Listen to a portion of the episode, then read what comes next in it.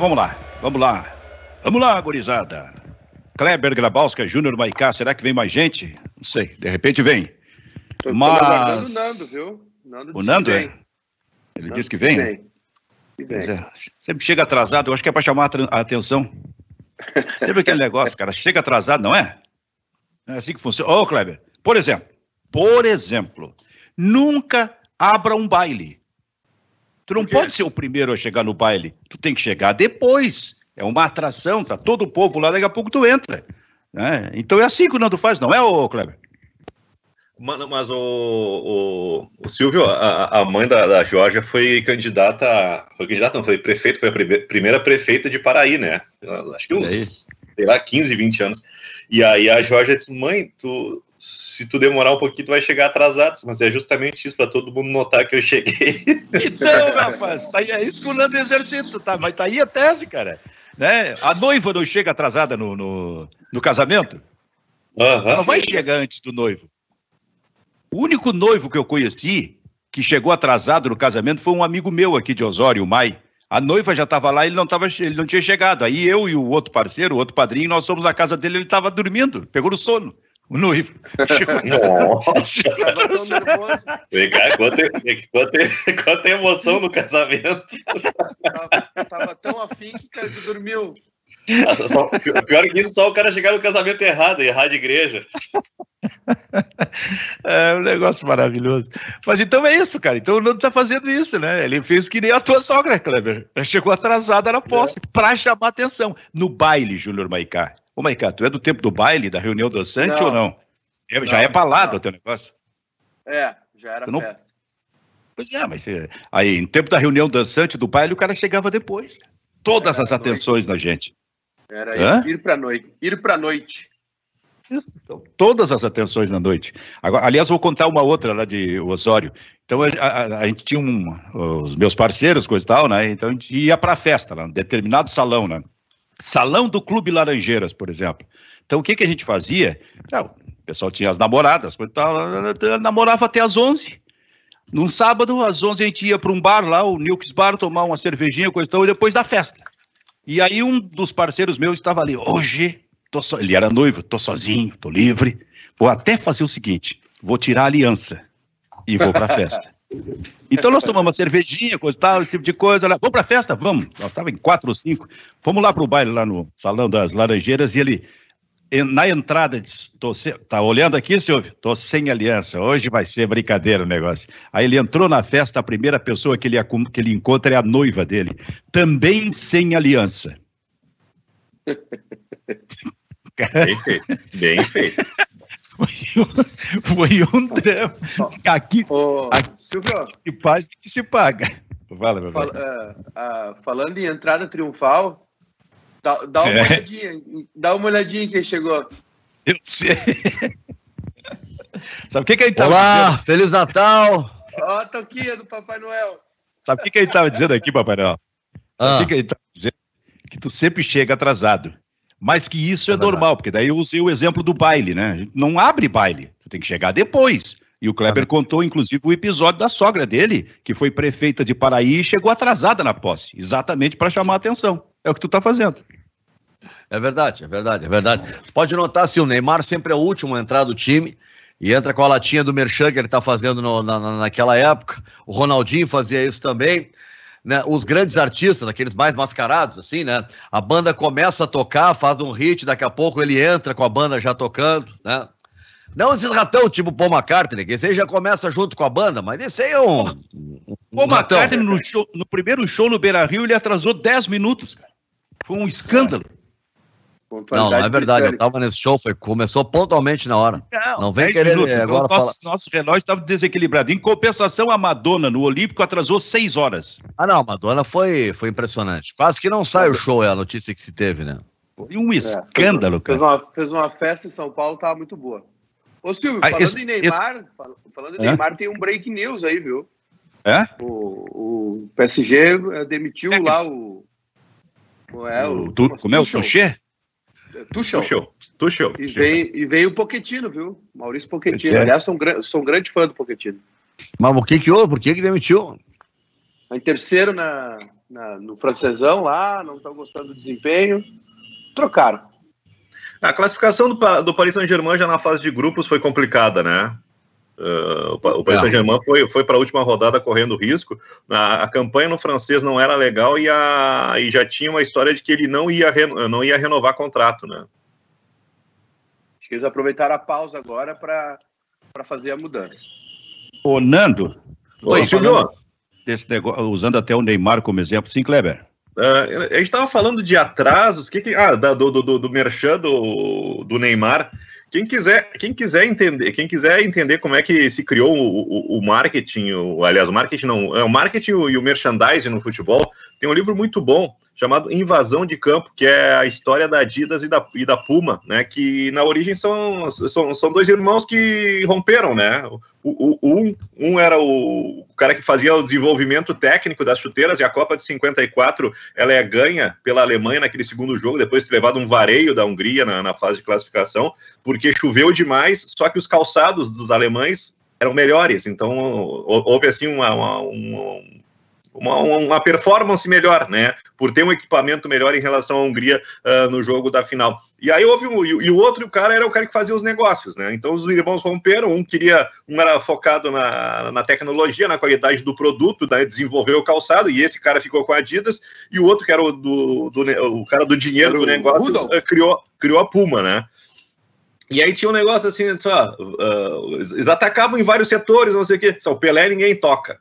Ninguém toca, ninguém pode contratar o Pelé. Eles morreram brigados, né? Tem um episódio que, que envolve o nazismo, porque, o, se não me engano, o Rudolf foi.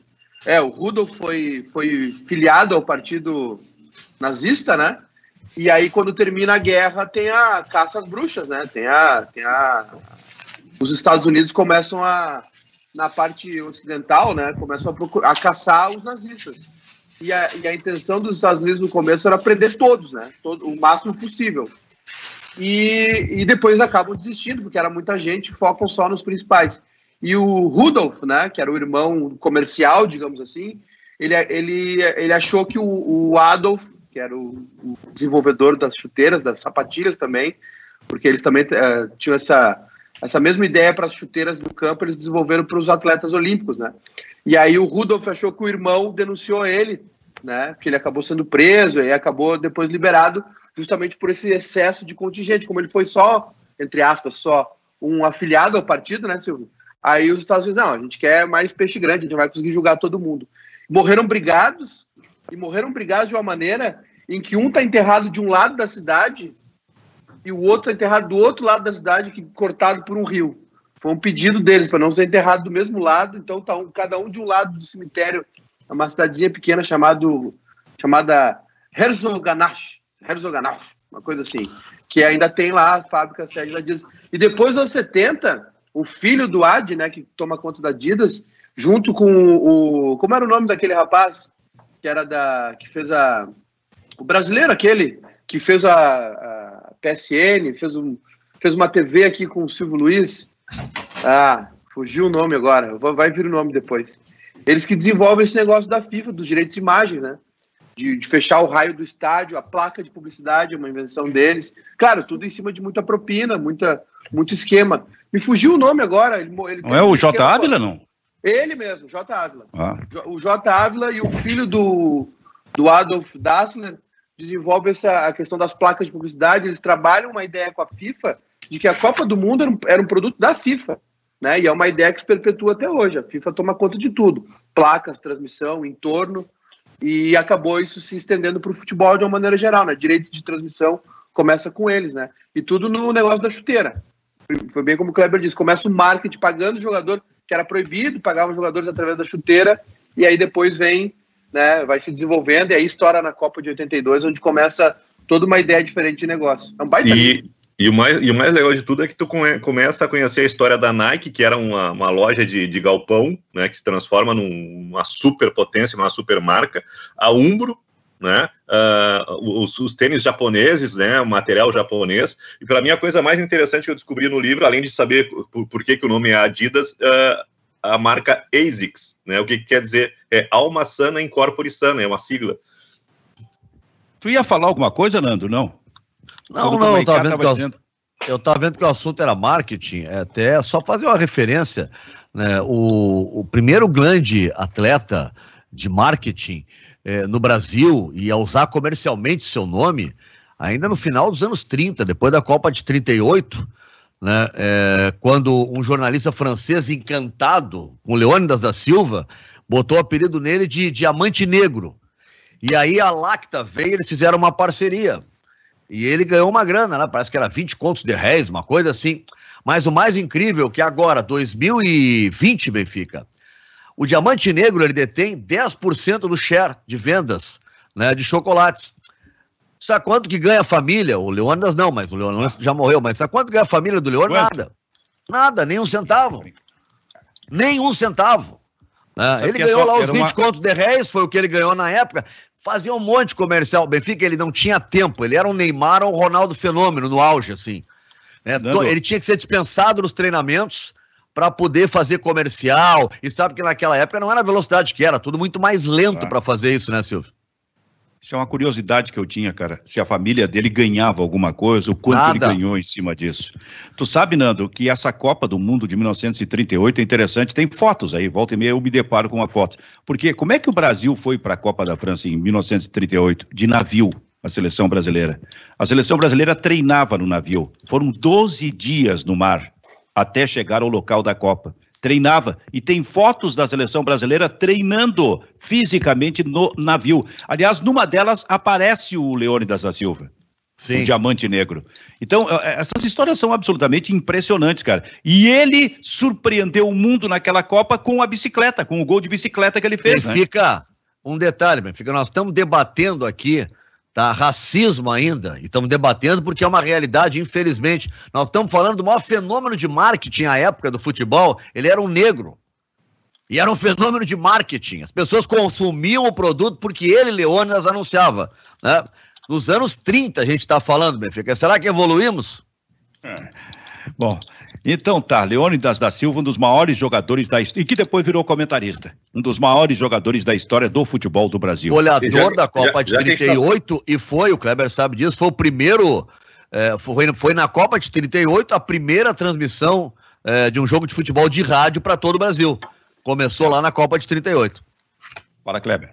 Não, é, sobre racismo e futebol, esse aqui tá, esse aqui é o livro da, do feriadão, né? A, a Liga da Canela Preta aqui do, do Jones. José Antônio dos Santos. Ô, ô Kleber. É, do Diga. José Antônio dos Santos, tá certo. O livro que tu tá falando é, é esse aqui? Não, é esse, Silvio. pelo, pelo, jeito, pelo jeito, outros já terminou, outro, outro já começou. Aqui tem histórias fantásticas do futebol. Quando o Rio Grande veio apresentar em 1900 e 1903 o Rio Grande. agora é para agora é tá para matar, tá vendo aí, Kleber? Tá vendo tá aí, Kleber? Faltou o Maicá agora. Olha aí. É. Eu tô eu tô eu tô lendo do Obama. Tô lendo do Obama. tá, não, tá certo. Mas o, aí em 1903. Não entendo que ele não entendo inglês. Como é que eu vou ler? Tem legenda o livro? Não, mas tá, tá, tá traduzido já. Em setembro de 1903, no início de 1903, o, o Rio Grande, primeiro clube de futebol do Brasil, veio de navio apresentar o, o futebol em Porto Alegre. Porto Alegre não conhecia futebol. Para Porto Alegre, o que existia em termos de esporte era vela e ciclismo. Futebol não existia. E o Rio Grande veio. Foi uma festa, foi um, um negócio impressionante, a recepção, inclusive no Guaíba, para a chegada do, do, time do Rio Grande. E aí o futebol, isso no início de 1913. E aí clubes começaram a surgir aqui. Já em 15 de setembro surgiu o Grêmio, por exemplo, né? E a apresentação do futebol, Kleber, naquele momento foi assim, é, o, a, a, imprensa, digamos, eu acho que foi o Correio do Povo, apresentou o futebol em texto para os gaúchos, para os porto-alegrenses, mas ela apresentou baseada no futebol americano. Aquele negócio do, tem muito, muito choque, muita violência, muito, foi assim que o futebol foi apresentado aqui em Porto Alegre, incrível. Como e aí o Rio é, é, exatamente. E aí o Rio Grande, claro, na sua apresentação, acho que se não me engano foram dois jogos. Foi numa segunda-feira. E aí é, é, o Rio Grande apresentou o futebol, se, eu insisto, se não, me, se não me engano, em duas partidas, e acho que o campo era no campo da redenção. tinha um campo ali que não era de futebol, evidentemente, que foi adaptado, né? Mas foi no, ali naquela área da, da redenção, onde eu acho que existia uma, uma pista de ciclismo, uma coisa assim. E assim foi apresentado e começou a surgir, e aí começaram a surgir vários times, alguns deles identificados com negros uh, somente em Porto Alegre, e por isso é que surgiu esta informação, essa ideia, que no livro até não é oficialmente confirmada da existência da Liga da Canela Preta. Mas é, é bem são Agora, histórias sobre, do futebol. A gente pensa aqui na dupla Grenal, né, em termos de jogadores, não tem muitos registros. A gente vai lembrar que a gente teve uma época, oh, não sei se existe com esse nome ainda, tá? Vocês vão lembrar do Posto Figueroa, né, que uhum. tinha, ah, não sei se ainda tem ali em frente ao IPA, e depois se abriu o Posto Ancheta, bem pertinho, né? Que eram duas grifes, assim, dois zagueiros estrangeiros e tal. Mas eu não lembro muito de aproveitamento, assim, de, de, de, de, nomes. Eu acho que fenômeno de marketing, se pegar, se tu jogar no Google, né? Eu fiz isso esses dias. É, jogadores e marketing Rio Grande do Sul, tu vai ver, aparece o nome do Ronaldinho Gaúcho. É esse. Esse é o nome que aparece, mais ninguém. Olha aqui, só para fechar esse capítulo, já vamos falar do Grêmio, o seu jogo de ontem. A gente estava lembrando de chegar atrasado, fizemos a brincadeira com o Papai Noel Nando Gross aí. E, em 1980, eu, eu trabalhava na Farroupilha e eu era setorista do Internacional. E para mim o maior nome do Internacional chamava-se Enio Andrade, o técnico. Mas claro que dentro de campo tinham grandes nomes, a começar pelo Falcão. E o Batista também era destaque. Então uma das grandes curiosidades no final dos treinamentos, depois do banho, da reportagem, quem estava ali para pedir autógrafo é quem iria sair por último do vestiário? O Batista uhum. ou o Falcão? Tinha essa disputa incrível, cara. Claro que o Falcão é mais jogador que o Batista, ainda que o Batista tenha jogado muito, mas tinha essa disputa, que eu não sei, daqui a pouco era uma disputa de marketing, né? Quem sai por último? Lembra que o Batista voltou em 78 e o meio-campo estava armado e aí ele foi jogar um tempo de lateral direito, só que ele voltou depois de ter sido um dos melhores da Copa. Ele estava na seleção da Copa do Mundo, inclusive. Eu acho que do Brasil, Benfica, não, não, não, Copa de... Em 76, ah, em 76, já naquela partida contra o Atlético Mineiro, o, ba o Batista foi lateral Sim, direito. Já era lateral direito. É, eu não lembrava a época, mas ele era lateral porque ele chega um pouco depois e aí tinha aqueles caras todos, Falcão, o, Carpejano, Escurinho, Jair, Caçapava.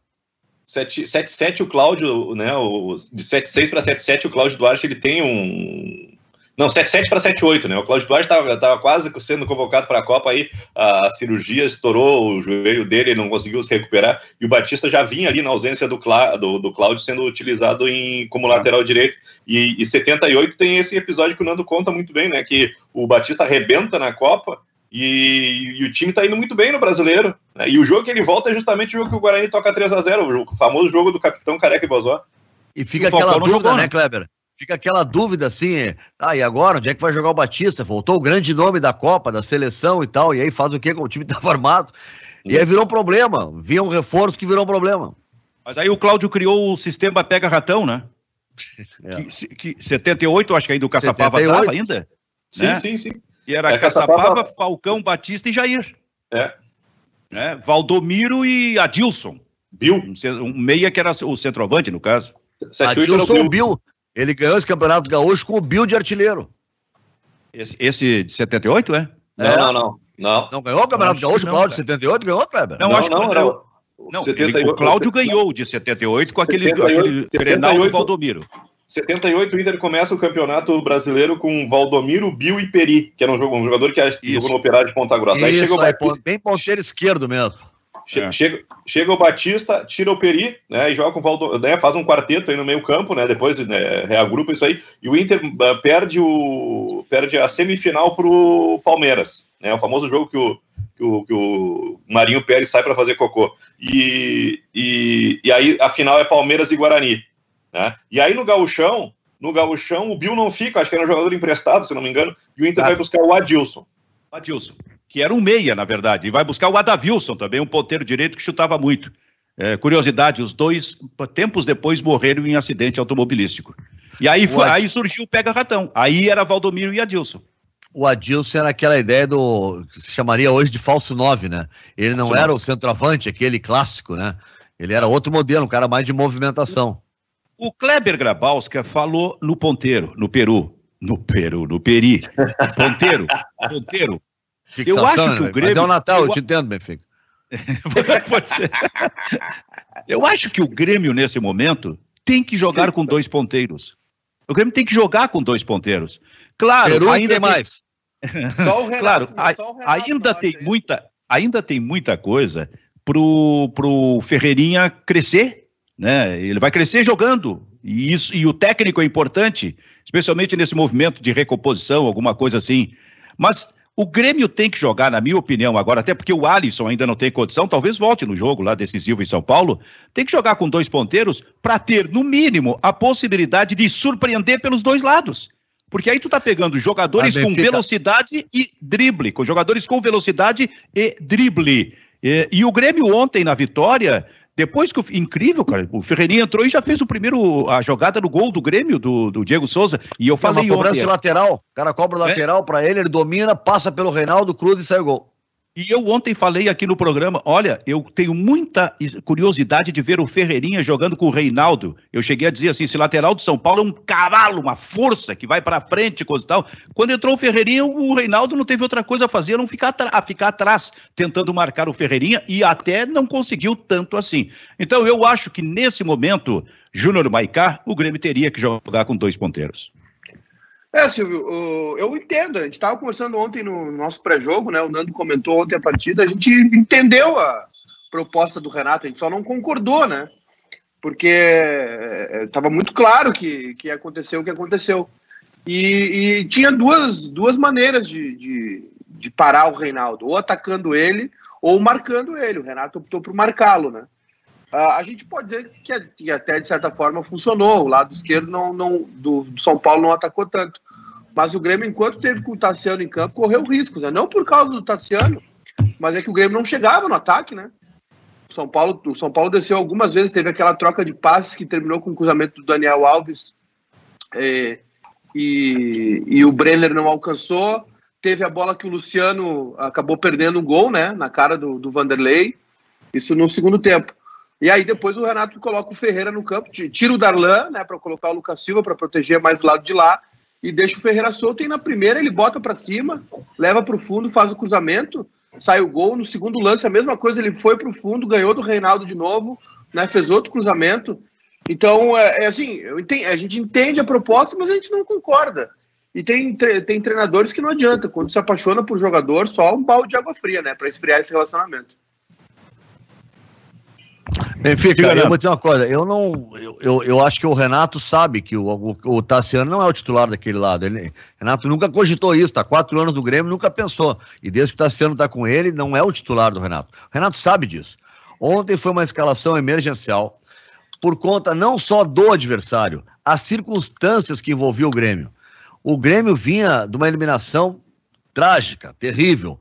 Tinha parado de jogar bem. Empatou com o Goiás, empatou com o esporte. Se tu pegar os últimos jogos do Grêmio, a exceção daquele do 4x1, que é um gol de bola rolando, era só gol de pênalti. O gol aqui contra o Santos é um pênalti, o gol lá contra o esporte é um pênalti. O Grêmio então tava com dificuldade de, de, de ser agressivo ofensivamente e tomava um monte de gol. E a forma como ele perdeu pro Santos marcou muito a, a torcida. Então acho que o Renato pensou nisso na forma de escalar. Né? O, o, o São Paulo, ele ataca mais com o Reinaldo pelo lado esquerdo. Né? É, o lateral, o, o do lado direito fica mais, o Jean-Fran. Né? E o Reinaldo é que, é, é que vai mais.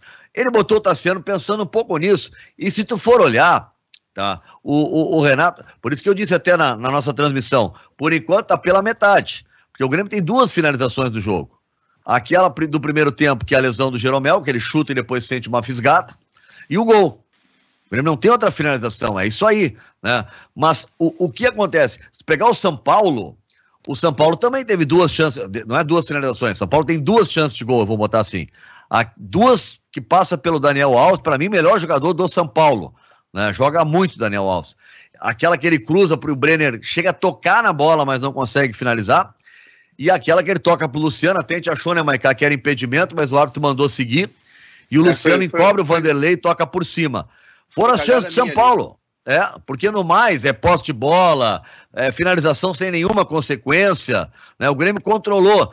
Claro que o, o, chegou o momento que o Renato percebeu, tem que ganhar o jogo, tem que agredir um pouquinho, botou o Ferreira, tá? E aí aconteceu aquilo que, quando equilibra taticamente, né, o São Paulo faz lá a sua linha de cinco atrás para fechar os lados, né, equilibrou, tu não consegue passar na tática, no coletivo, aí é aquela tese, mesmo, que o Guardiola é, fala nos livros dele, no, no, no, livro, né? Que é o, o, bom treinador tem que ter a responsabilidade de colocar a bola para o ataque até ali o último terço do campo. No último terço, os caras têm que ter a capacidade de improviso. Se tudo que tu pensou no treinamento não funciona, meu, aí é contigo. E aí não é o Tassiano, né, Silvio? Aí é o Ferreira. Não, não, não. Então o Ferreira entrou e fez aquilo. Eu acho que numa rotina, pensar, ah, o melhor time do Grêmio, eu acho que tem Ferreira e tem PP, um de cada lado. Mas eu, eu acho que o Renato ontem fez e deverá repetir pensando em escalação emergencial. Nando, o, o, o, o segundo tempo, até o Ferreira entrar ali pelos 20 minutos, o São Paulo estava amassando o Grêmio. Ele estava entrando dois que eu referi, a, foi nesse a, momento. A, ele estava entrando com uma facilidade na área do Grêmio, a dribles, com aqueles toques envolventes do tempo do, do, dos bons tempos do Grêmio. Ele entrava como queria na área do Grêmio, estava um problema ali, Kleber. Eu gostaria de te ouvir a respeito disso e dessa questão do Ferreirinha, hein, Kleber? Pois é, o curioso é que a grande preocupação do Grêmio era neutralizar a força de apoio do Reinaldo, né? Meio que desequilibrou o time de São Paulo, que só conseguiu atacar. Uh, e, e, o curioso é que o Ferreira entra e, e, se constrói ou se cria em cima justamente da, da maior ameaça do São Paulo, que é o Ferreira. Eu acho que o Dani Alves jogou muito bem e acho que a providência do Lucas Silva também foi interessante para o Grêmio, mas é um Grêmio incompleto, né? A gente estava falando que seria o jogo da, da estratégia do Renato. Eu acho que a estratégia do Renato ela foi muito, muito mais ou menos, sabe? Eu não vejo assim o, o Tassiano como uma grande solução para qualquer problema do Grêmio. E, e saiu um pouco da característica do jogo do Grêmio. Ontem o Grêmio foi um time que não conseguiu empurrar o São Paulo, não conseguiu ter troca de bola. Aquilo que a gente viu o São Paulo fazendo e quase marcando, principalmente na jogada do que o Brenner erra a passada e não marca, é aquilo que a gente gostaria de ver o Grêmio. Toques rápidos, né? Atacando em bloco. O Fernando Diniz lá no segundo tempo gritando pro seu time: a gente está muito espalhado, vamos jogar mais agrupado. Né? Eu, eu gostei, eu acho que os melhores momentos do jogo ontem foram do São Paulo, né? uh, e, e, o time do Grêmio acho que tem que festejar o resultado, né? Tem que festejar o resultado, porque ontem era, uma, era, era um Renato meio que na corda bamba em termos de, de temporada, né? Acho que o resultado dá um pouco de alívio, mas se é só isso que o Renato tem como estratégia, vai ser difícil o Grêmio se classificar. O Grêmio tem uma pequena vantagem, só não dá para dizer que, que encaminhou a classificação. Paicá, Oi. Que eu fazer uma brincadeira aqui. Agora eu estou entendendo a entrevista do Paulo Luz, o vice de futebol do Grêmio, na semana passada, quando ele deu aquele estouro e elogiou muito o Tassiano. Eu acho que ali estava é. desenhado que o Tassiano jogaria a partida. Sem dúvida. Eu, eu é. avisei aqui no programa do Barrista FC que ele tinha treinado e era uma das alternativas.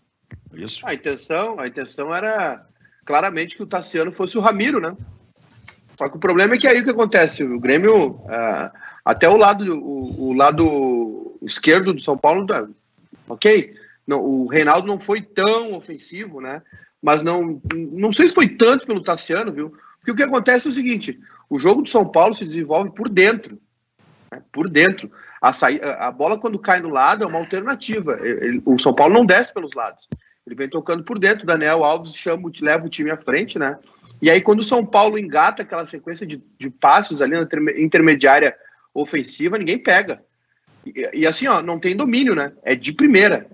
Quando, quando o jogador do Grêmio chegava, a bola já tinha saído. É pá, pá, pá, pá, muito rápido, muita troca. Difícil identificar um esquema tático né, do São Paulo do meio para frente. Os jogadores trocam de posição todo momento, tem liberdade para se movimentar. Os dois atacantes com bem abertos, né? Com o Luciano e o Brenner, um de cada lado, bem abertos, assim, no estilo Gabigol e Bruno Henrique, próximo da linha da grande área, um, né, sem a figura central. Às vezes o Luciano vai mais por dentro, às vezes o Brenner vai mais por dentro. Só que o que acontece, Silvio, é que aí o Grêmio ficava se defendendo, né? O Grêmio ontem foi muito mal. Teve dois jogadores que eu não gostei, foi o Jean-Pierre e o Matheus Henrique. Foram muito mal, né? Uh, o Grêmio não conseguiu fazer a transição ofensiva quando roubava a bola, principalmente no segundo tempo. Depois do 1 a 0 o São Paulo foi muito pro ataque e o Grêmio, se tivesse caprichado um pouquinho ali, podia ter, ter, ter feito o 2 a 0 podia ter conseguido 2 a 0 através do contra-ataque.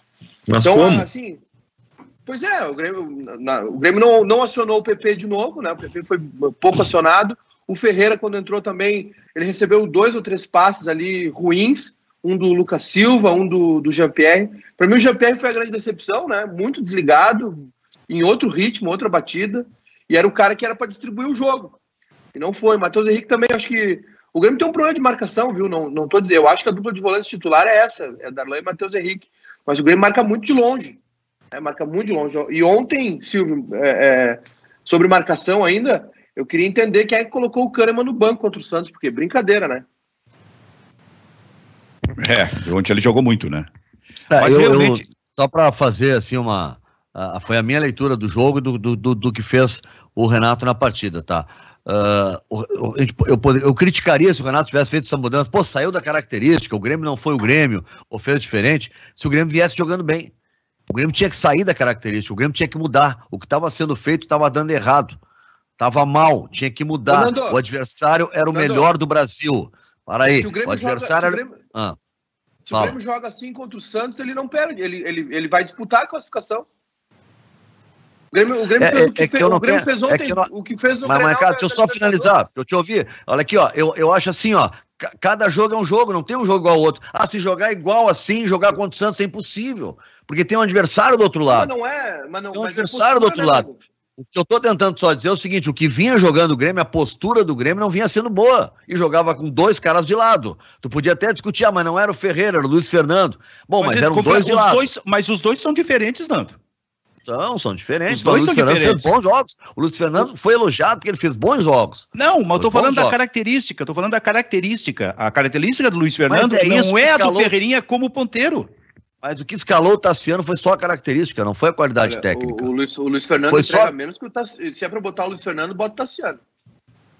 Cara, o que eu quero dizer é o seguinte, ó, o Nando até tocou num ponto aqui interessante, que daqui a pouco Mas isso não está na... dizer o que eu ia dizer, só para depois ah, não, então conclui, conclui, conclui, não, conclui, não, por gentileza. É, o que eu estava querendo dizer é isso, o Renato mudou algo que não vinha dando certo, tá? O estado anímico era ruim, né? O Grêmio era um time amorfo, tá? E não vinha funcionando, né? Não vinha funcionando naquele modelo que estava. O que que ele fez? Ele entendeu assim, ó, nesse momento o meu time é inferior ao do São Paulo. Né? Dane-se, se o pessoal vai dizer, porra, o Grêmio só está se defendendo, o Grêmio parece time pequeno. Ele pensou assim: eu vou me defender no início. Quando eu ver, né, ele queria entender o que ia acontecer. Ele não queria perder o jogo no início, como ele perdeu para o Santos. Ele queria ver o que ia acontecer. Né? E aí, quando, quando acontece, Benfica, já no segundo tempo, isso aí que tu relatasse, tá? Dos, do, dos dois lances que quase gol do São Paulo, opa, vou mudar. E aí ele mexeu, e acho que mexeu e funcionou. Goste ou não, funcionou. Né? Ele ganhou o jogo. E o São Paulo tem só esses dois lances, mais nada. Com todas as virtudes que o Maicai numerou do São Paulo, que joga assim, joga assado, que treina. O São Paulo teve duas chances e não fez gol, significa que o Grêmio marcou bem. Defensivamente, o Grêmio foi eficiente. É. E foi lá na frente e fez o gol. Não, eu, eu que debate bom isso aqui. Fala, fala, Nando. Não, eu concordo com o Nando. Mas, mas eu, eu só acho o seguinte: o, o, o Renato. O Renato... feito isso na Vila Belmiro, só isso. Concordo, aí estamos junto. Eu, eu falei aqui 200 vezes, eu critiquei o Renato, não, ainda dizia assim, ó, só falta o Renato ser surpreendido pelo São Paulo de novo. E eu estou elogiando ele porque ele não foi surpreendido pelo São Paulo. Ele foi surpreendido duas vezes pelo Cuca. Aí é inadmissível isso. Agora ele não foi surpreendido. Pode até criticar a estratégia, mas ele estudou o São Paulo. Não, o, o, que eu, o que eu queria falar é o seguinte: o, o, Renato era obrigado a mudar. Ele mudou, ele mexeu, né, conseguiu o resultado. Mas ele consertou o Grêmio, não? Esse é o Não, para esse jogo. Não, não, para esse jogo. Não. Nós estamos falando de eliminação, de eliminatória. Não é brasileiro que tu vai aos poucos é. arrumando o time.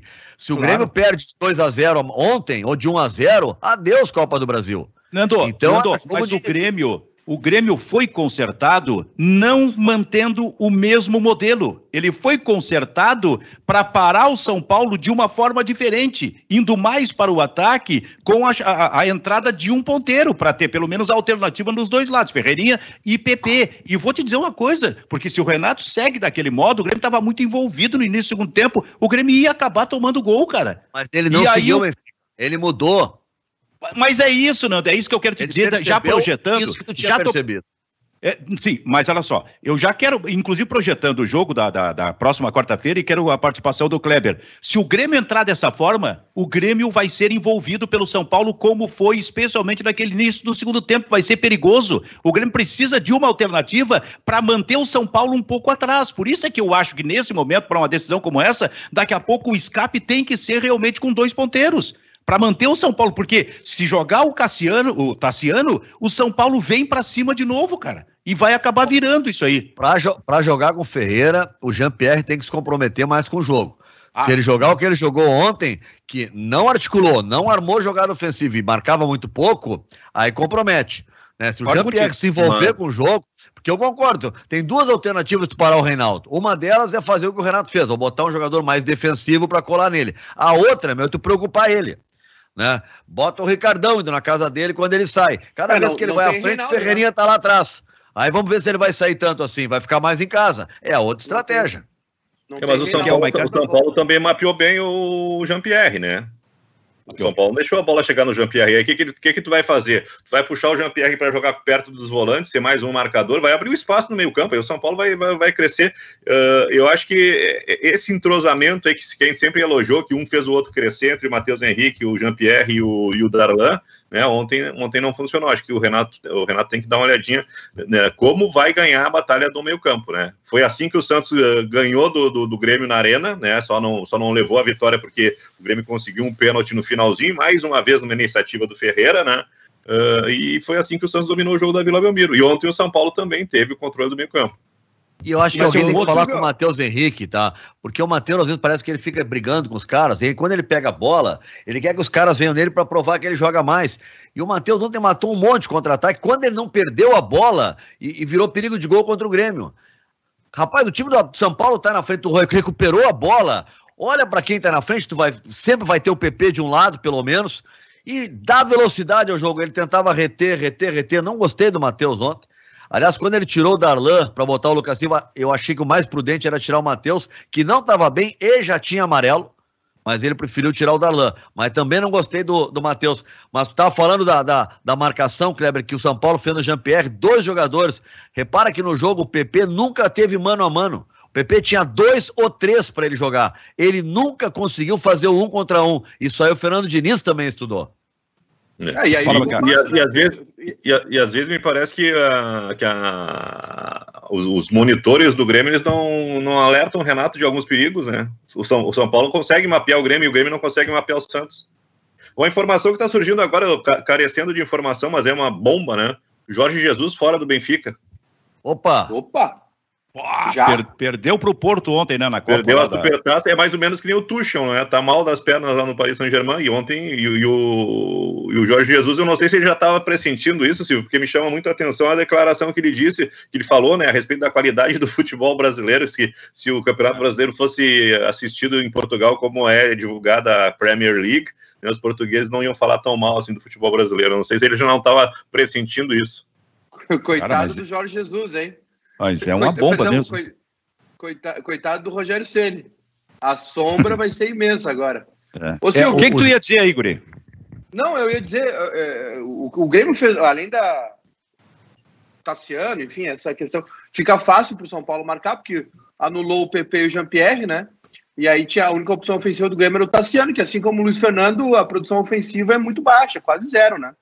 Mas o que eu ia dizer, Silvio, é que o Grêmio teve uma postura de mudança, de uma, uma mudança de postura, perdão. Que era o que a gente dizia aqui.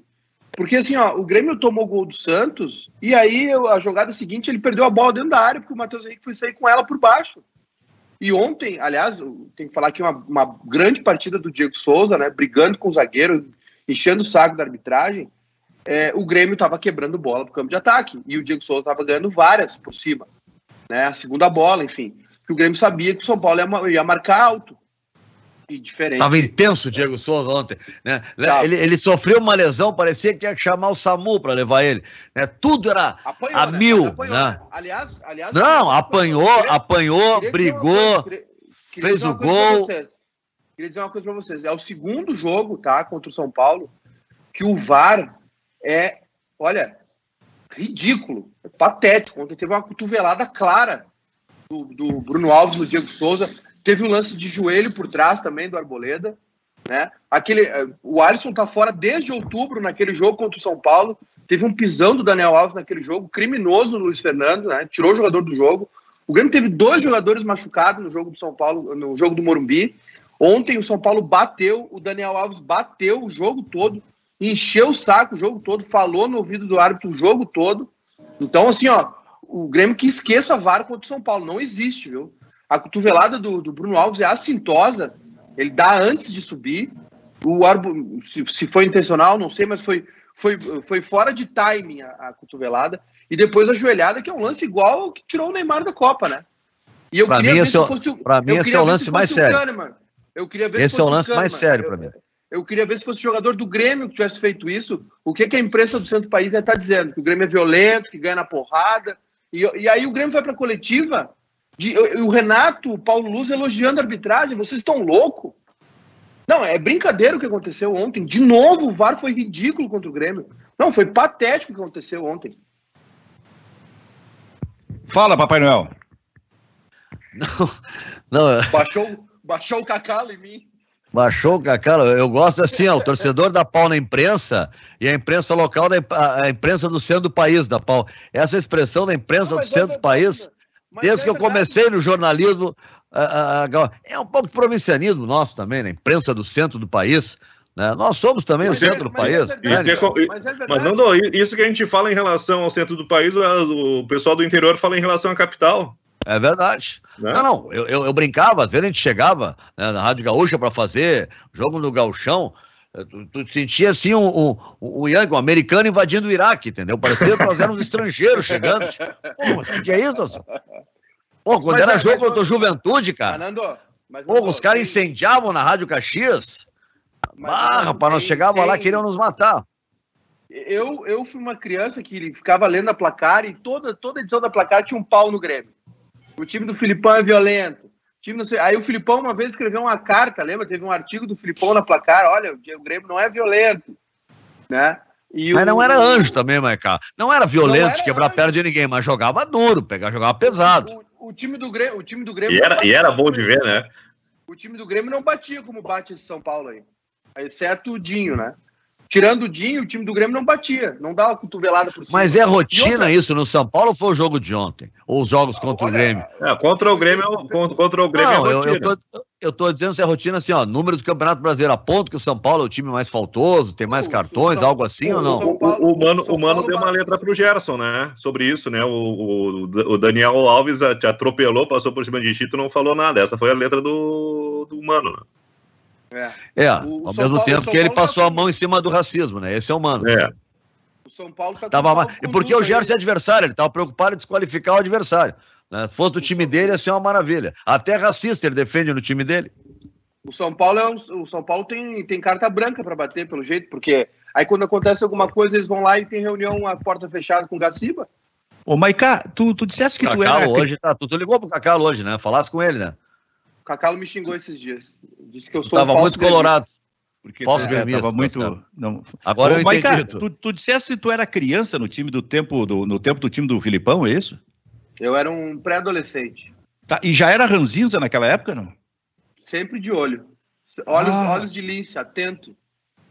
Quer dizer que quem te conheceu desde aquela época está tá convivendo com, há 25 anos com. Não, um o Maicá não tem. O Maicá não tem amigo de infância. Todos é uma novidade. Não sobrou eu, ninguém.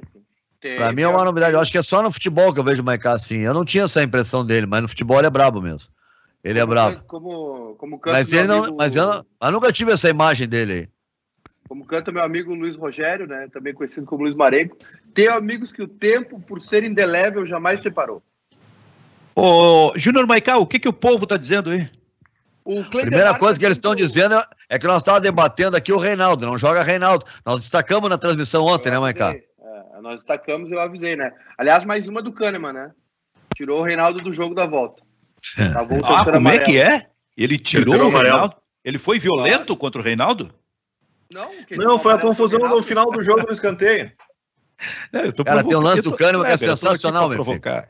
É? Tem um lance do Kahneman que ele faz um jogo de rugby, é sensacional. Cara, que ele coisa, briga, que imagem briga, briga. aquela ali, cara. Aí quando ele vê que vai perder a bola, ele se joga assim e agarra a bola. Parecia rugby aquilo. Que imagem aquela ali. Eu vou chamar, em Porto Alegre tem um, nos posta a, a propaganda da detetive Aline, né, que é para descobrir casos de infidelidade, essas coisas. Né? Eu vou chamar, é, eu vou chamar a detetive Aline para descobrir quem é que colocou o Kahneman no banco contra o Santos. Eu vou descobrir quem foi. Vou descobrir. Amém. Silvio, o Cleidemar aqui diz que eu boicoto ele, dos comentários dele, tá querendo me dar nos dedos, mas é que o Cleidemar, ele, o, o comentário do Cleidemar, ele diz que o Jean-Pierre vai ser o novo Bruno Soneca. Daí eu sou obrigado a, não, a ironizar, né? Eu não tô boicotando, mas é que é, é, é, assim, é definitivo, né? O cara jogou um jogo mal, não presta, uma porcaria, manda embora não tem vontade, não tem sangue. Ah, cara, eu vou dizer uma coisa, eu não gosto de falar, eu não gosto dessas comparações. Primeiro é o seguinte, ó, eu conheço o Bruno, a família dele, tá? Uma, uma sobrinha do Bruno é, trabalhou não, comigo. Termo, é, mas, não, eu sei, eu sei que não foi tu. Eu sei que não foi tu. É que se usa muito isso, tá? E eu sei tá? O, o, o, quanto isso, porque é uma família muito próxima e muito ligada ao Bruno, e o Bruno é um guri extraordinário, tá? Eu uma vez na Rádio família, Gaúcha... Família, família Ferraz. É, família Ferrari, exatamente. Eu uma vez, eu fico, saí em defesa do Bruno lá na Rádio Gaúcha e nunca me esqueço que o, o, o, o pai dele me ligou, né, para conversar e falar. Eu conheço a família, fui lá conhecer a família, me dou com eles, né? Então eu não gosto, até porque é um cara, um guri legal. Eu não sei, o, o, o Bruno é daqueles fenômenos, não sei se foi mal aproveitado, o que, que é, mas ninguém vai dizer que ele não tinha talento quando surgiu. Ele tinha, né? Ele tinha, mas eu não acho ele um jogador da mesma característica do Jean-Pierre. Né? Eu acho ele diferente. Quer ver um jogador que tinha uma característica assim desse falso lento? Que também recebia muita crítica. O mais famoso foi o Ademir da Guia, mas o Jair no Inter, o príncipe Jajá, ele dava a impressão do falso lento, e às vezes a torcida se irritava, pô, preguiçoso, não sei o quê. Ele tinha que sempre jogar bem. É o caso do Jean-Pierre. Por esse perfil de, às vezes tem um jeitão assim, meio, né, parece que está se arrastando em campo, que é estilo, não é má vontade, é o jeito dele. Por conta disso, ele tem que sempre ser nota 10. Quando ele não for bem, o primeiro diagnóstico é que ele estava desinteressado, não estava afim de jogar. Ô, Silvio. Citasse, tu citasse dois caras que tinham essa característica do falso lento que jogavam muito, né? Ademir da Guia e o Jair, o Príncipe Jajá. Jajá. O Príncipe Jajá era um atleta, era um atleta, cara. Era é. dos principais jogadores daquele time do Internacional.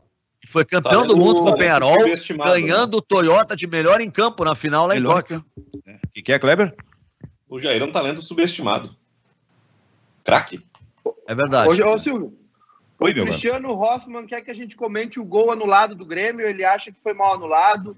Lance interpretativo. Quer saber o que, que a gente acha do, do gol do Vitor Ferraz que foi anulado no primeiro tempo? Cara, eu, eu vou dizer uma coisa. Eu acho que foi bem anulado. Porque aí teve eu a participação acho. do Diego Souza em posição de impedimento, atrapalhando a ação do goleiro. Botou dúvida no goleiro, tá impedido, não tem essa. É. É, uma acho, vez, numa, uma vez numa, numa palestra que o Gaciba deu num curso que eu estava fazendo, ele disse que a orientação que a FIFA passa para o árbitro é, é, observar assim, ó, o cara, ele quis jogar, essa é a expressão que eles usam, né? Ele quis jogar, ele foi em direção à bola para jogar, né? Essa é, e o Diego Souza vai até o final. Aí daqui a pouco ele percebe e sai fora. Mas se, se quando o, é o Vitor Ferraz que chuta, né?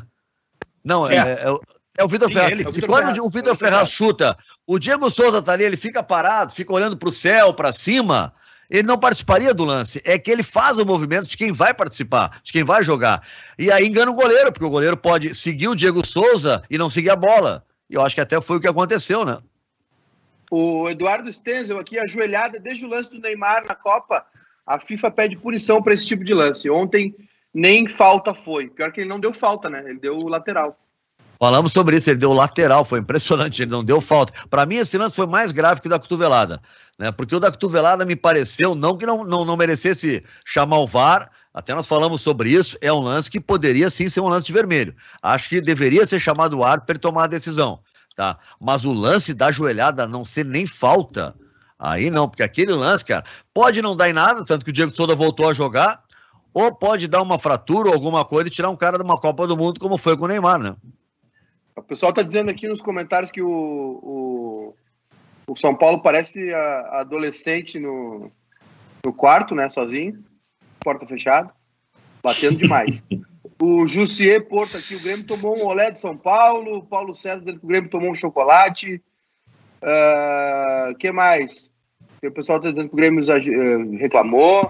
É, é, que o torcedor é o seguinte, né? Assim como é, é a mesma interpretação por esse lance aí do, do gol anulado por impedimento, né? Eu acho que o, torcedor ele, ele faz uma análise quando, quando é a favor do time dele e quando é contra. Quando o cara consegue imaginar, se pôr no.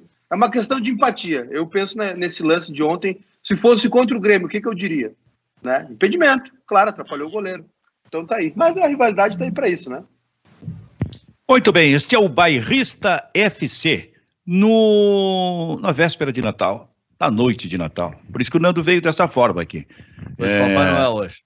E a gente, pela primeira vez, é, a gente vendo pela primeira vez, é, convivendo pela primeira vez com futebol em plena época de Natal e Ano Novo. Que nunca tinha passado por isso. Nunca, tô me nunca. Sentindo, tô me futebol. Sentindo O futebol parava em dezembro, cara. Olha, eu acompanho futebol há muito tempo, sempre parando em dezembro, desde os tempos lá do Campeonato Gaúcho, eh, que fechava sempre a temporada para saber, com um Grenal para saber se o Papai Noel seria vermelho ou colorado e sempre encerrava por ali, 15, talvez 20 de dezembro, uma coisa assim, para só voltar depois no final de janeiro. Então, gurizada, pela primeira vez nós estamos vivendo esta situação. Com futebol, por exemplo, agora, logo depois do Natal, já no sábado, no final de semana tem futebol, aí vem de novo, na antivéspera do ano novo, o jogo do Grêmio, decisão contra o time do São Paulo, e no final de semana, logo depois do, do, do ano novo, de novo futebol. Situação estranha, hein, gurizada? É, é, é, é, é aquele. Sabe aquele livro do Zuenir Ventura? É o 1968, o ano que não terminou, é 2020 porque é. termina é. sem terminar. Né? Vai ter, pelo menos no futebol, é só no final de fevereiro. Né? E, está gerando uma confusão. Olha o, a confusão que o Inter arrumou para ele ao não adiar a eleição. O Inter teve o treinador que saiu, chegou um outro, tava, aí caiu o time. Quando ele conseguiu dar uma arrumada, aparentemente arrumou o Inter, ele vai disputar o jogo contra o Bahia e vai embora de novo. E aí vai ter que botar um outro treinador. Se tivesse ficado com a mesma direção, se tivesse adiado, não teria tido esse problema. Mas olha o tamanho da encrenca que se meteu o Inter. Eu não sei o que vai acontecer depois de domingo. Informação que a gente tem é que o Abelão vai embora. A decisão é dele. É. Ele não fica. Não sei o que vai acontecer. Que, que erro incrível isso do Internacional, né? Eu não sei quando quem é vão. Vai dirigir admitir... o Inter, o Osmar Loss. Eu não sei quando vão admitir isso aí. Mas que erro incrível do Internacional não ter adiado essa eleição. É. Em nome de, digamos, entre aspas, uh, interesses pessoais, né? vaidade acima de tudo. Esse era o momento em que o clube tinha que pensar no clube, cara. Independente se tu era oposição ou era da situação, se tu era MIG 1 ou MIG 2, eh, ou Alessandro Barcelos, ou não sei. Cara, esse era o momento. E, e aí, esta, esta seria a preponderância do Conselho Deliberativo do Internacional, que tinha condição de tomar uma decisão diferente. E não fez. Em nome, possivelmente, de interesses pessoais. O Inter está pagando, o, o Inter tá pagando em cima disso. O presidente do conselho que não levou adiante a, a, a votação, não botou em pauta o adiamento, era candidato, né, Benfica? Teve tudo Kleber, isso também. Né? O Kleber Grabowska, então, nós vamos ter um jogo no dia 30, que é Grêmio e São Paulo, a decisão da vaga. E aí sim a decisão da vaga para a final da Copa do Brasil, dia 30. Então eu gostaria que tu me dissesse o seguinte: se o Grêmio for eliminado, for eliminado, como será a noite de ano novo deste rapaz aí, ó, deste youtuber, deste velho youtuber do Grêmio aí? Aposentado. Se, se hoje, depois de uma vitória do Grêmio, ele já está dessa forma, como será aí, Kleber? Não, não, ele já está assim, eu, eu, disse, eu disse, eu disse, eu disse que não ia dar certo. Feliz. Inclusive, é. ontem o Nando, o Nando foi muito bem ontem, ele deu. Tinha uns torcedores pessimistas, né? Os famosos pessigremistas. O Nando falou: curta a vitória, rapaz. Curte o Natal, deixa para se preocupar na semana que vem. E é exatamente isso. Eu tô curtindo essa vitória. Agora, se o Grêmio perder. Bah, tô vendo, né? Bah, tá, tá feliz da vida. Não, minha, minha bronca é com a arbitragem. Minha bronca, eu já disse que eu, eu entendia do Tassiano, não concordo, mas eu entendo. Agora, Toda frase. É com a arbitragem Toda frase deve ser interpretada na entrelinha, nas entrelinhas. E o Júnior Maicá acaba de dizer que o Nando ontem foi bem. É verdade. Quando ele fez essa frase. Foi bem assim que ele colocou. O Nando ontem foi, foi bem. Foi bem, foi bem. Eu estou lendo isso aí. Eu estou fazendo uma leitura. O que, que ele quer dizer mais, aprofundando mais, o Nando Grois? Que depois de um mês, finalmente, o Nando falou alguma coisa aceitável na transmissão. Nando, foi nosso... Nando foi nosso Kahneman ontem. Jogou em todos. Bem os 90, bem os 90 minutos. Diga, Grabowski. Eu estava eu tava olhando aqui uh, campeonatos do passado. Uh, teve um campeonato que o Inter, acho que o 79, foi, a final foi disputada dia 23 de fevereiro, também é a véspera de Natal, uma situação parecida, né? 79 foi um ano ridículo da CBF. De dezembro? É, 23 de dezembro, né? Véspera, antivéspera de Natal. Uh, tem, tem muito campeonato dos anos 70 que é completado no ano seguinte, é, que é encerrado. Ô, Kleber, em... 79 não é CBD ainda, que é o ano que o Inter ganhou. Eu acho que é o único ano, o último ano da CBD. E aí depois entra é, a CBF. É, é, é, deve ser, porque o Giulite Coutinho é o primeiro presidente da CBF, né? E é. aí o Julito Coutinho ele contrata o Tele Santana para ser técnico da seleção. Então é, acho que ainda é CBD. Né? Uh, tem. Não, mas tem algum... Kleber, isso aconteceu, Kleber, até em Campeonato Gaúcho lá na década de 60, terminando no dia 23. É. A questão é que depois não tinha sequência, né? Não tinha um uhum. logo depois do, do, do, do, Natal, não tinha um uh, dois dias antes do é, Ano Novo. Que, que, o, calendário, ano novo. o calendário era só campeonato estadual, amistoso, e o campeão jogava a Taça do Brasil, a Taça Brasil, né? Aí é. tu, tu, tu, tinha, tinha esse espaço. Campeonato brasileiro nos anos 70, muito campeonato terminou em fevereiro. Acho que o campeonato que o São Paulo ganhou nos pênaltis também, um campeonato encerrado no verão do, do ano seguinte. E eu tava me lembrando, a Uruguai festejou em 1980 50 anos da primeira Copa do Mundo com o tal do Mundialito, que o, que o De Leon, que o De Leon ele, ele dá a volta olímpica com a camiseta do Grêmio, né? Ele, ele havia sido contratado uh, pelo Grêmio na, do, do Nacional, né? E aí ele jogou a, a, despedida dele do Uruguai foi aquela competição, ele dá a volta olímpica com a camiseta do Grêmio. E se eu não me engano, esse Mundialito também é disputado, tipo assim, na, na virada do ano. Eu, eu, acho que atravessou o Natal e o Ano Novo esse Mundialito é, aí, isso, hein, cara. Acho que isso. Eu vou, e vou dizer uma coisa, eu tenho uma lembrança de um negócio aqui agora. Eu trabalhava na, na Farroupilha, Farroupilha só transmitia futebol aqui em Porto Alegre, né? E aí, se não me engano, no dia 23 de dezembro, eu estou na estação rodoviária pegando um ônibus para ir para Osório para passar o Natal lá. Quem eu encontro lá? Vianney Carlet. Lá vem o Vianney Nossa de novo. Senhora. Que, que trabalhava na Gaúcha, repórter. Quem está fazendo, Vianney? Não, vou pegar um ônibus e vou para Montevidéu. Lá tem o Mundialito agora. E que atravessou realmente o Natal e o Ano Novo. Então, jogadores passaram aquele, aquela competição, aquele Natal e Ano Novo, jogadores de seleções jogando e também parceiros nossos como o Vianney Carlet. Sem Brasil, ver a família no Natal e no Ano Novo. Fala uma corneta. Fala, Kleber. Não, Brasil, Alemanha, Argentina e Uruguai, os, os times que disputaram o Mundialito. Qual é a corneta? Não, o Benfica tem uma corneta, né? É, é que do, do o, o Colorado pro gremista é que ele é campeão mundial FIFA, né? E o Sim. Grêmio não é um campeão mundial FIFA. Então o gremista agora, com esse nosso, esse nosso papo, eu fui confirmar, 79 é o último ano da CBD, ou pode dizer que o Inter não é campeão brasileiro CBF. É, é, é, só CBD. E o Grêmio é campeão brasileiro CBF, já que vale a, a sigla no final, né? É tão importante a, a, entidade no final. Mas é uma curiosidade, mas é só para ver quanto tempo o time do Internacional, o clube, não ganha o Campeonato Brasileiro. Ainda era CBD, 1979. 41 Ô, anos, hein? Sim, Guri.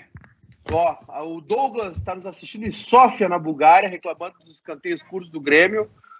O Adriano Vettorazzi, quem não faz leva, sempre foi máxima do futebol. São Paulo teve umas três chances, não fez, o Grêmio foi lá e fez. Isso no Facebook. O Cristiano Hoffman não quer saber de pênalti, não vai ter estômago para ver o Grêmio decidindo por pênaltis. Porra, a audiência na Bulgária, então, é? Bulgária nos assistindo. E o pessoal já tá se despedindo. O pessoal está se despedindo também aqui no YouTube, desejando Feliz Natal para to todos nós aí. Carlos Meneghini, o Edmond aqui também, o Carl Medeiros dizendo que o Jean-Pierre é fraco. Uh, que mais? É, Carlos Dias também, desejando Feliz Natal pra gente, enfim, todo, todo mundo aí que está nos acompanhando, né? Dizendo que segunda a gente volta, né? Vamos Benfica. fazer uma semaninha de novo, né? Isso. Só para o nosso amigo lá na Bulgária, eu falei ontem, não tinha, agora eu fui pesquisar meus livros aqui, tá? Mais atualizados dos meus estudos, tá? De, é, são 45 escanteios cobrados direto para sair um gol. Mais de 80% dos escanteios diretos não dão em nada. Nos escanteios curtos, tá? É a metade disso para sair gol. Por isso, quando é bem treinado, os treinadores optam pelo escanteio curto. Por que o curto? Porque todo mundo parado ali, a defesa está posicionada, tu joga a bola na área. Tem que ter 45 bolas assim para uma delas sair gol, tá? Na, na média, na estatística, né? Nas pesquisas mundiais, né? Se tu toca o escanteio curto, o que, que vai acontecer? Os caras vão se movimentar. E aí, né, se tu tiver trabalhado uma jogada, a possibilidade é maior de fazer o gol. Eu sei que é um debate longo, tem gente que se irrita com escanteio curto, mas não é por nada. Tem um estudo sobre isso e por isso que os caras adotam. É. Isso é muito usado. Eu não, é muito usado. no mínimo, a pessoa, no mínimo, antes de criticar, o sujeito tinha que. Ué, mas parei um pouquinho. Eu fui estudar. Por que, que isso acontece? Aqui, ó, 1970, eu não lembro da Copa de 70, nós batemos de escanteio direto. A Copa de a seleção brasileira tocava do lado sempre. 1970. Eu não lembro de nós bater escanteio direto. Não eu, não, eu não tenho problema com escanteio curto. O problema é que os escanteios curtos do Grêmio ontem foram mal ensaiados, né? O Grêmio, o Aí, Grêmio mas aí eu, aí, eu, aí é o desdobramento, né? Ele foi Ah, ensaiado, mas a, a a ideia- execução a ideia- foi errada. A ideia é boa, a execução é péssima. É, E isso aí, aí. irrita, e aí irrita, aí irrita, porque se tem um escanteio Claro. curto bem trabalhado, tu pode no escanteio curto ter uma conclusão na, na- na- no, no dois toques de linha de fundo, pé trocado, é a coisa mais, mais óbvia, né? Mas ah, quando a coisa não funciona aí. E outra coisa, Nando, o, o- tem que ver também, uma outra pesquisa que seria interessante é o índice de gols de contra-ataque na cobrança de escanteio direto, né? Adversário, né? É. É, é verdade. É verdade. E tem treinadores, Pesada. Fal- isso aí- o Falcão me contou, né? Que o Minelli, por exemplo, ele treinava o contra-ataque na, na jogada quando o escanteio era contra o Inter. Ele treinava já o time pra, ganhando a bola, já ter o contra-ataque. Que foi o que o Kleber falou aí, né? É. É, é, gurizada, vamos pro Peru? Vamos, vamos. Vamos. Então tá. Deixa eu Mas a desejar um Feliz fechada, Natal. Eu acho também, Silvio. Não dá Como é ir. que é? A fronteira tá fechada pro Peru, não dá pra ir. Pois. é. E cuidem-se, por favor. Cuidem-se, por favor, que a coisa realmente tá feia. O movimento pra praia tá uma loucura. Aí a praia vai explodir a partir de agora. Bom pra quem fica aí. por aqui. É, exatamente. Cuidem-se, por favor. Bom Natal para todo mundo. A gente vai, vai descansar amanhã, vai voltar na, na segunda-feira. E aí tem muita tese, porque tem a dupla Grenal no final de semana no Campeonato Brasileiro. Poss- Ô, possivelmente a despedida do Abel e o Grêmio com time reserva. Só a última aqui, Pablo Aymara deve ser o novo técnico do Benfica. É, a Olha informação é que confirmou. foi mesmo, hein? Informação é que o JJ. Ele tem uma relação de amor e ódio com o Benfica, né? Com o Benfica Clube, não com o Silvio. É, mas eu acho, eu acho que o, Jorge Jesus ele errou na dose quando se apresentou, né? Porque ele, ele, ele chegou no Benfica dizendo que ia transformar o Benfica num super, numa superpotência e as contratações foram muito, muito fracas, nem o Cavani eles conseguiram fechar, né? Talvez o Everton tenha sido a grande cartada. É impressionante isso, hein? Pá! Muito bem, mas é assim que se movimenta o futebol. Muito bem, o Nando Gross, Papai Noel. Valeu. Um abraço, hein? Feliz Natal. Então tá. Tchau, Kleber. Tchau, Silvio. Feliz Natal aí. Feliz Natal, Júnior. Maicá. Grande Feliz abraço. Natal, Silvio. Feliz Natal. Clebinho, todos os nossos amigos aí. Amigo internauta, né? O pessoal que nos acompanha. Tem uma galera ali que passou o ano conosco, literalmente, o dia todo assistindo, comentando. Tem vários ali que são, são frequentes. Então, Feliz Natal pro pessoal aí que nos prestigia, né? Posso, posso só mandar um abraço, um abraço especial pro, pro Edu, hein? Claro. Edu, É valeu. sacanagem. Não, não, só, só é agradecimento mesmo, do coração. É que quando se fala no Edu, as pessoas não acreditam. Tchau, tchau. Feliz Natal Tchau, aí. tchau. Tchau, Tchau, gente. tchau. Até a próxima.